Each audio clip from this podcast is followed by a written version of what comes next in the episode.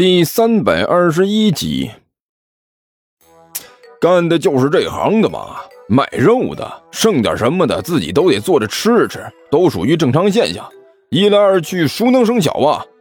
张野飞笑呵呵的说道，下巴对着环真道士一挑：“哎，再说了，我这算什么呀？你小子变化才大呢！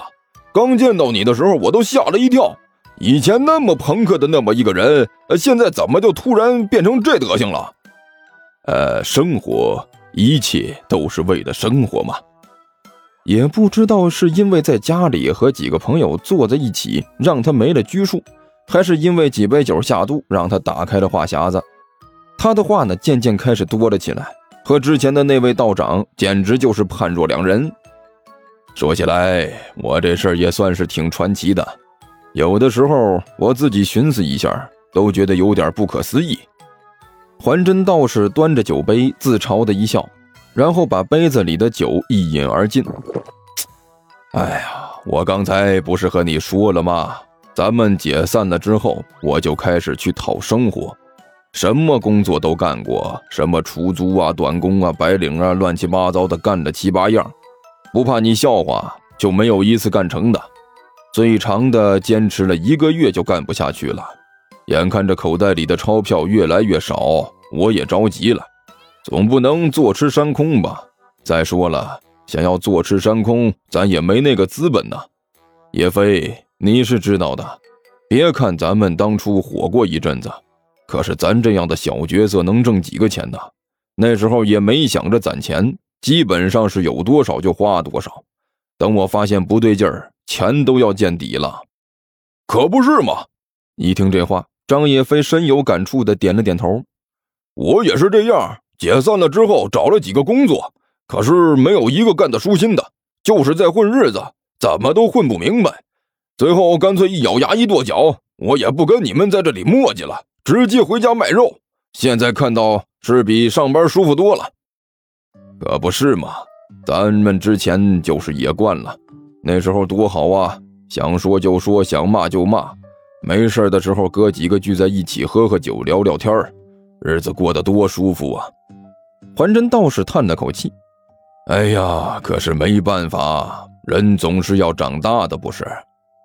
那也要按照自己的想法长啊！按照别人想法去长，那叫啥了？”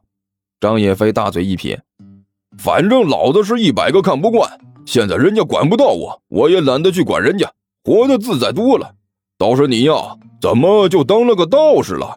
之前你跟我简单讲了两句，说什么你有个亲戚做这个的，然后就带着你入行了。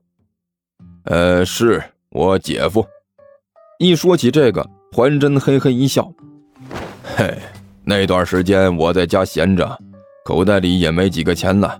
后来我姐实在是看不下去了，就让我姐夫帮我找个差事做做。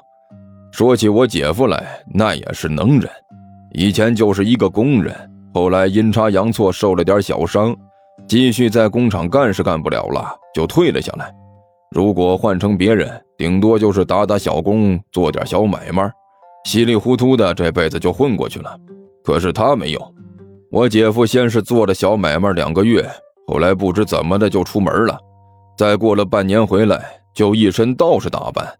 在附近的道观出了家，然后短短几年的时间，他就扶摇直上，别提多牛了。现在更是接管了道观，成了道观的主持。我姐夫也听我姐的，看我没地方去，就问我想当道士不？如果想的话，就带他老师收我为徒，算是他的徒弟。不然那辈分就乱了。那边讲的就是这个。我一开始其实心里也没底呀，从来没当过这玩意儿啊。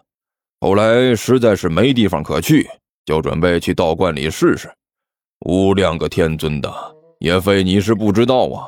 去了之后没几天，我就喜欢上这个了。所谓的道这个东西，就是一种哲学思想，和我们这些玩摇滚的也差不多，玄玄乎乎的，说的让人越迷糊越好。没几天我就上手了，我姐夫的那些书我看了个遍，结果是越学越精。我姐夫都说了，我天赋很好，是个很难得的好苗子。结果呢，我就在那儿继续干下来了。我去，我怎么听你说的有点不大靠谱呢？张叶飞眨了眨眼睛，用奇怪的眼神看着还真道士。摇滚、道门啊，感觉这两样东西完全不沾边嘛。啊，对，这两样东西骤然一听，好像的确是有点不沾边还真倒是干笑着说道：“但是你要仔细想想，你这么仔细一想，你就会发现，呃呃，好像还是呃不不太沾不不不太沾边啊。可不就是说的吗？”张叶飞哈哈笑道。你这两样东西实在是太扯淡了一点你就告诉我，怎么能把这两样东西牵牵牵牵扯到到一起？你说我好歹是个卖肉的啊，和这摇滚不太沾边但是好歹也是个体力活，算是祖传的手艺。哎，你这个呢，我是真不知道该说点什么了。这种事情，你凭借简单的想法，当然不容易想明白。你要仔细的、辩证的思考这个问题，从哲学方面来思考。这样一来，你就嗯，我就绕迷糊了。张叶飞撇了撇嘴，这两样东西压根就联系不到一起去。你这么绕有意思吗？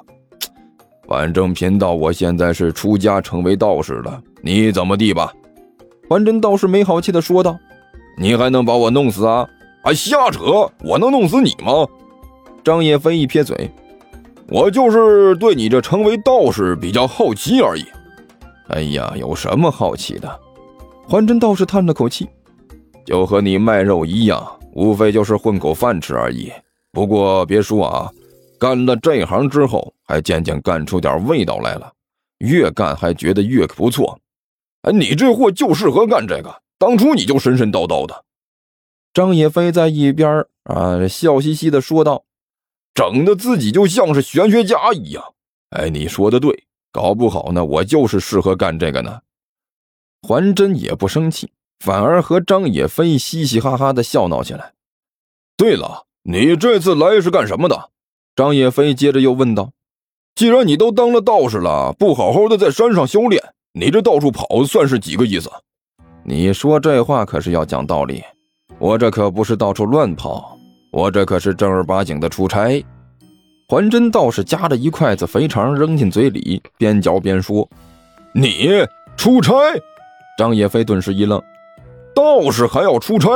废话，我们是道士，又不是怪物，当然要出差了。”还真道士没好气地说道：“实话和你说了吧，这次我下山来是因为山上接了个任务，接了个什么任务？